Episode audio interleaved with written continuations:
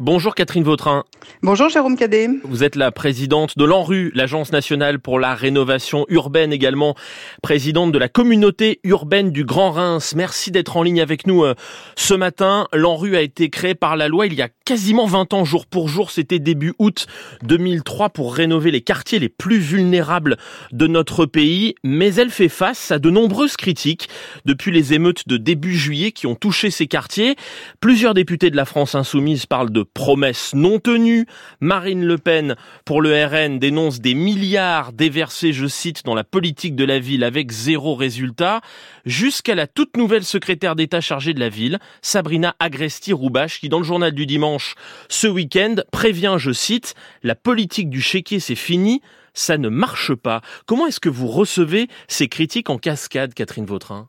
Alors d'abord, je crois qu'il faut que l'on précise que les éléments que vous mettez en avant ne concernent pas que l'ANRU. L'Agence nationale de rénovation urbaine a été créée, vous avez raison, par la loi du 1er août 2003, donc il y a juste 20 ans, et mise en place en 2004. Je crois que ce qu'il faut qu'on rappelle bien, c'est quelles sont les missions de l'ANRU pour ne pas faire d'amalgame. La responsabilité de l'ANRU, c'est clairement l'urbanisme et le logement exclusivement l'urbanisme et le logement. C'est donc un des outils qui concerne la politique de la ville. C'est un des volets de la politique de la ville. C'est surtout un volet logement. D'ailleurs, le, la tutelle est bien euh, celle du ministre Christophe Béchu. Nous travaillons évidemment avec le ministre en charge du logement et nous contribuons à améliorer les conditions de vie de 5 millions d'habitants dans les quartiers. Maintenant, les commentaires des filles étaient bien avant euh, les mhm. émeutes. Et euh, si je reprends ce qui s'est passé grâce à l'ANRU, il faut quand même d'abord rappeler que l'ANRU, c'est un guichet unique dédié aux élus pour améliorer la qualité de vie des habitants dans les quartiers. Ça, ça a été la vision de Jean-Louis Borloo sous la présidence de Jacques Chirac, parce qu'on avait un parc de logement des années 60 totalement dégradé. 20 ans après, qu'est-ce qui s'est passé? Il y a effectivement des habitants millions d'habitants qui ont vu leur logement changer, des quartiers qui ont bougé et des financements, et je crois que c'est important de le rappeler, qui sont des financements qui ne viennent pas de l'État, puisque plus de 50% des financements de l'ANRU viennent de ce qu'on appelle le 20% logement, l'argent de la PEC. Mmh. On a un investissement des bailleurs et l'État intervient pour 10% de ces financements. Donc on voit bien que c'est une stratégie d'investissement qui apporte des réponses à des habitants dont les logements étaient...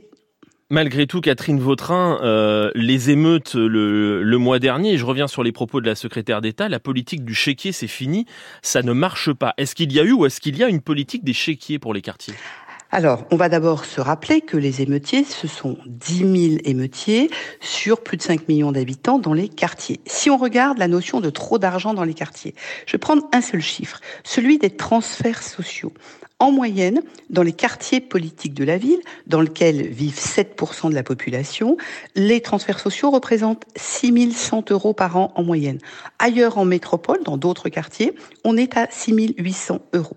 Je prends un autre exemple. Le département de Seine-Saint-Denis est le troisième département le plus pauvre de France.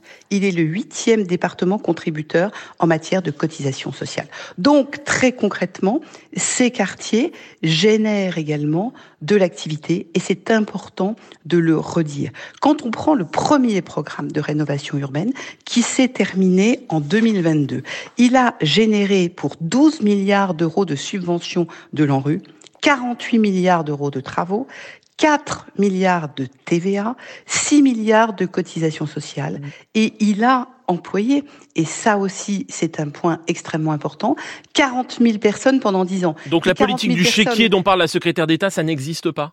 La politique, je pense qu'on ne peut pas faire d'amalgame entre la rénovation urbaine et les sujets de politique de la ville, qui sont des sujets d'accompagnement, d'association, de, euh, qui sont des, des sujets mmh. qui sont différents de ceux de la rénovation urbaine. Il y avait hier un papier très intéressant, et euh, le sociologue El Kaori disait, il faut avoir pour les habitants ce qu'on a eu avec les bâtiments, c'est-à-dire une vision à long terme. Et je voudrais On s'est trop concentré sur les bâtiments, sur la rénovation urbaine, sur le logement. On a cru que ça réglerait tous les problèmes. Ce sont deux sujets Le logement, c'est incontestablement, c'était la vision de Jean-Louis Borloo qui était de dire c'est le nid, c'est là où les familles élèvent leurs enfants, c'est le point de départ. Mais si derrière vous n'avez pas une stratégie en matière de sécurité, d'emploi, d'éducation, vous ne travaillez hmm. pas l'attractivité des quartiers et vous n'aidez surtout pas les habitants des quartiers à pouvoir évoluer. Hmm. Moyennant quoi, quand on réussit, qu'est-ce qu'on fait? On part du quartier et un précaire est remplacé par un plus précaire. Et c'est là-dessus qu'il hmm. faut travailler, sur une stratégie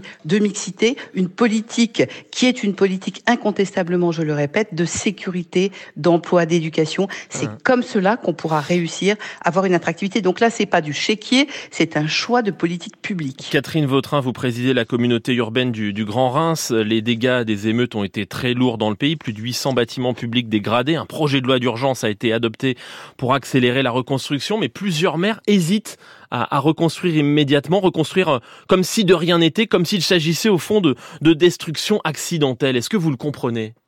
Alors, vous savez, Reims fait partie des villes qui, d'habitude, n'ont pas de difficultés, et nous avons assisté dans quatre quartiers à des destructions. Et pour être très clair avec vous, je voudrais préciser que la sécurité dans les quartiers, c'est un enjeu absolument majeur qui repose à la fois sur la prévention, mais aussi sur la répression. Et quelque part, moi, je voudrais rendre hommage au travail des forces de l'ordre, police nationale, police municipale, mais aussi à la nécessité de la réponse pénale. Nous avons eu des actes qui ont été des actes de délinquance. Il y a eu des pillages. Un pillage, c'est un vol, et il faut mettre des hmm. noms et il faut apporter clairement des réponses. Il y a eu des condamnations hier pour des faits à plaisir. Il y a eu de la prison ferme de, prononcer hier. Mais d'autant plus que ce qu'il faut avoir en tête, c'est que les 10 000 émeutiers globalement partout en France, sur les 5 millions d'habitants, sont ceux dont les premières victimes sont les habitants des quartiers. Qu'est-ce qui a été pillé Vous venez de le dire? Les bureaux de poste, les distributeurs de billets, ah. les mairies annexes. Et donc les premières victimes, ce sont les habitants des quartiers. Sur le fait de reconstruire le plus vite possible, ou bien euh, tout de même de, de, de se poser parce que euh, ce ne sont pas des, des euh, ce n'est pas accident euh, ce qui, ce qui s'est posé sur, cette, euh, sur ces hésitations des maires, Catherine Vautrin? Moi, je pense que c'est un acte. Ce qui s'est passé est un acte de délinquance qui nécessite une réponse pénale. Après, chaque maire, en fonction de la situation dans sa ville, doit euh, prendre les décisions qui lui paraissent les plus appropriées. Je vous rappelle que si on revient à la rénovation urbaine, il n'y a pas un projet dans un quartier qui se fait sans un maire, sans un, un établissement, sans une métropole ou un EPCI. Et là-dessus, je pense qu'il faut qu'on mette en avant l'engagement, la volonté des maires. Regardez comment certaines communes. Je vais prendre l'exemple de Chanteloup.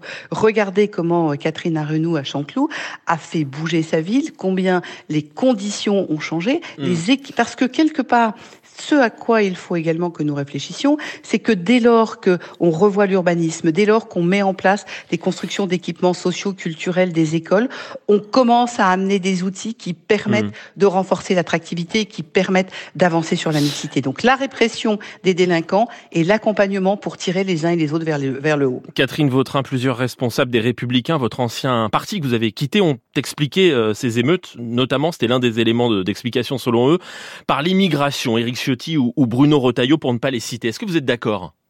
Moi, je ne ferai pas d'amalgame. Mon sujet aujourd'hui, très concrètement, il est que quelqu'un qui est un émeutier et qui fait des dégradations est un délinquant qui doit être jugé et condamné. Donc il n'y a pas de lien, selon vous, entre l'immigration euh, actuelle et ces faits de délinquance La question, c'est surtout la concentration des difficultés.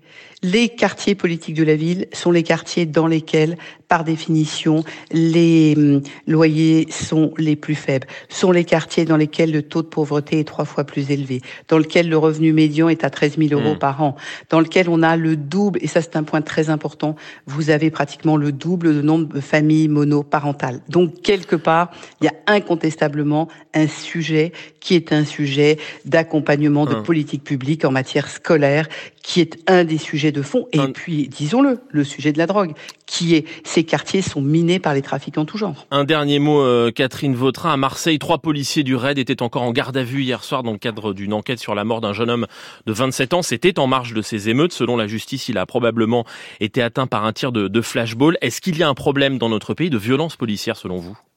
Je n'ai pas de commentaires à faire sur euh, le travail de la police euh, et euh, de, des forces de l'ordre en général. Et je voudrais évidemment souligner que dès lors qu'il y a une difficulté, elle doit faire l'objet d'une enquête et bien sûr d'un suivi. Pour le reste, mettons en avant le travail qui est fait partout en France et notamment ce qui a été fait euh, pendant ces émeutes, pendant les quatre jours que nous avons connus, on a eu une mobilisation assez exceptionnelle. Le policier soupçonné dans une autre affaire du passage à tabac sur le jeune Eddy, toujours à Marseille, a été maintenu en détention provisoire la semaine dernière. Ça vous paraît être une bonne mesure? Je n'ai pas de commentaire à faire sur les décisions de justice. Merci à vous, Catherine Vautrin, d'avoir accepté euh, l'invitation de France Inter ce matin. Présidente de l'ANRU, l'Agence nationale pour la rénovation urbaine, également présidente de la communauté urbaine du Grand Reims. Excellente journée à vous. Merci, très bonne journée.